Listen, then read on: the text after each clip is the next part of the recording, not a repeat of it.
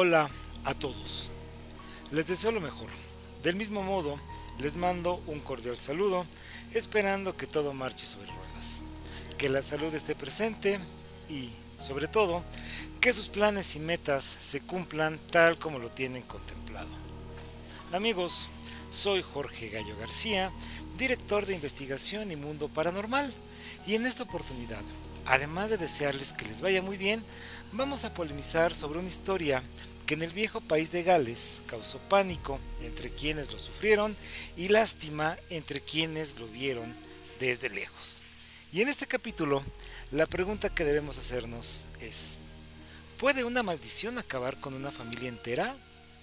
¿Es posible que una bruja, un hechicero o alguien lleno de cólera e ira pueda maldecir a toda una descendencia? ¿Y que este conjuro se cumpla al pie de la letra a pesar de que hayan pasado varios siglos. Muy bien amigos, esta rara historia que quedó grabada en las viejas bitácoras de la hechicería y de los hechos que no tienen explicación y que la ciencia considera mentiras, aún hoy siguen causando revuelo, curiosidad y fantasía. Y esto sucedió en Gales, hoy parte del Reino. La historia comienza pocas horas después de que Cadín había cumplido 28 años de edad, que para ese momento del siglo XIX y para ser más exactos, en 1857, debió de haber traído alegría y celebración en la familia. Sin embargo, fue todo lo contrario. Amigos, al protagonista de la historia lo tenía temeroso, callado y lleno de incertidumbre. Para las costumbres de la época, Cadín era un hombre adulto que debía tener mujer e hijos, además de un oficio con el que sostuviera a su familia, y en parte era así. Cadín era el hijo mayor de un matrimonio que, para bien o para mal, tenían el apellido Rogers. Desde generaciones atrás, los Rogers se habían avecindado en la región de San David, se habían dedicado al comercio y gozaban de buena reputación, además de una sólida posición económica. Pero también vivían una serie de hechos que se salían de la comprensión humana y que, por algunas causas, decían las voces populares, todos los hombres de esa familia morían apenas cumplían los 29 años de edad. Y en realidad así era. De alguna u otra forma, los hombres de esa familia morían jóvenes, en diferentes circunstancias, pero siempre perecían a los 29 años de edad. De los parientes que había conocido Cadín, recordaba el caso de su primo Julius, un hábil jinete y viajero incansable.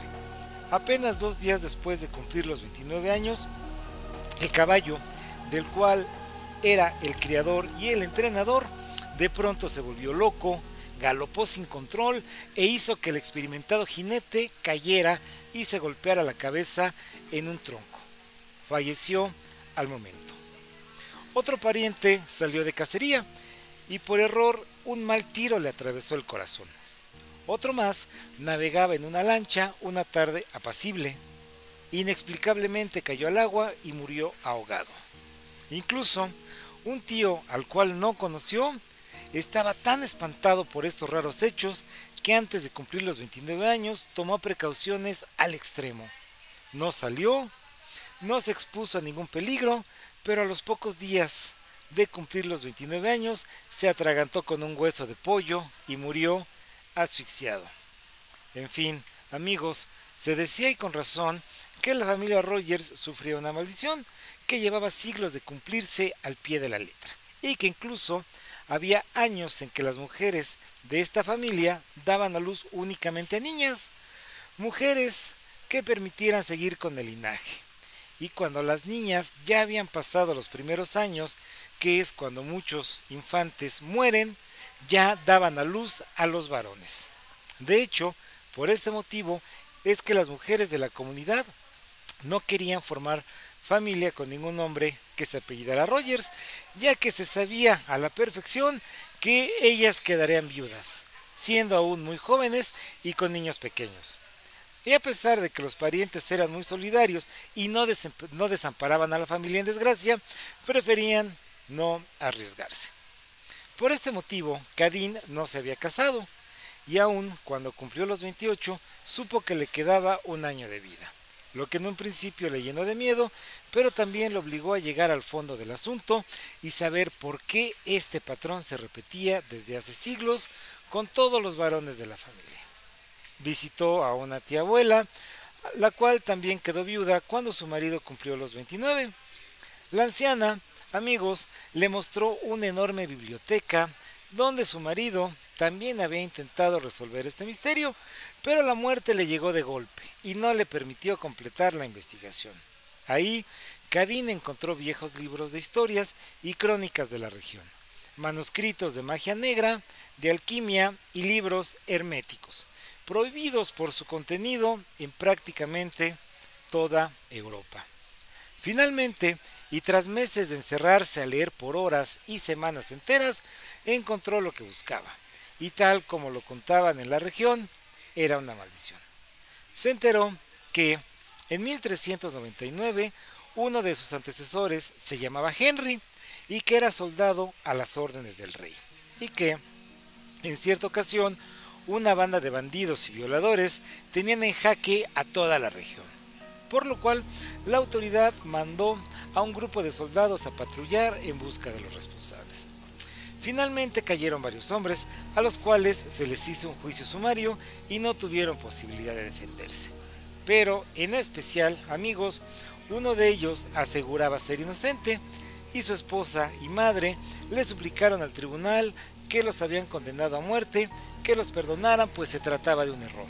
Y ese hombre era un simple campesino, padre de varios hijos y quien además de ser inocente dejaría a su familia en el desamparo. Pero el tribunal, amigos, fue inflexible. Todos fueron condenados a morir en la horca.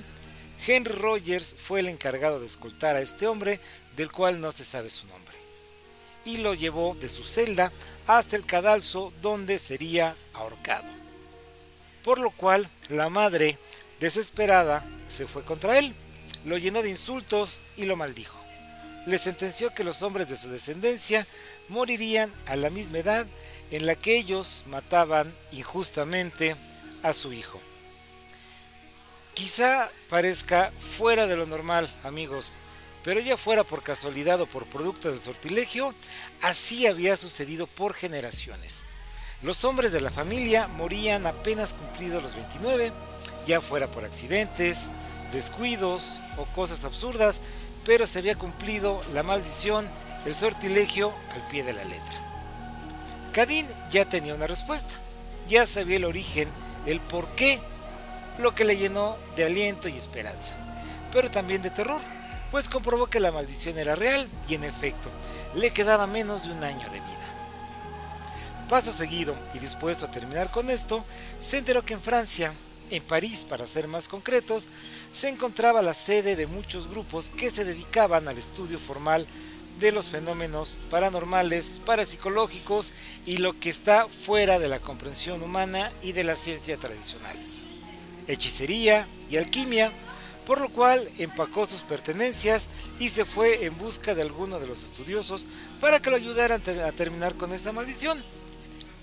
Del destino de Cadín, amigos, no se supo más, pero se piensa que sí pudo romper la maldición, pues los hombres de aquella atormentada familia Rogers dejaron de morir a los 29 años y se rumora que se hizo erudito en el estudio de ciencias ocultas y que muy seguramente cambió su identidad para convertirse en maestro de una de las tantas sociedades ocultistas de la época. En fin amigos, debemos cuestionarnos. ¿La maldición de una madre llena de odio puede ser tan efectiva que logre mantenerse al paso de los siglos? ¿O solo son casualidades del destino? Hechos que coinciden con lo que dice la gente y por eso se lo creen a pie juntillas. Y por supuesto, la pregunta obligada es, ¿dónde? Pero ¿dónde comienza la realidad? ¿Y dónde? Pero ¿dónde termina la fantasía?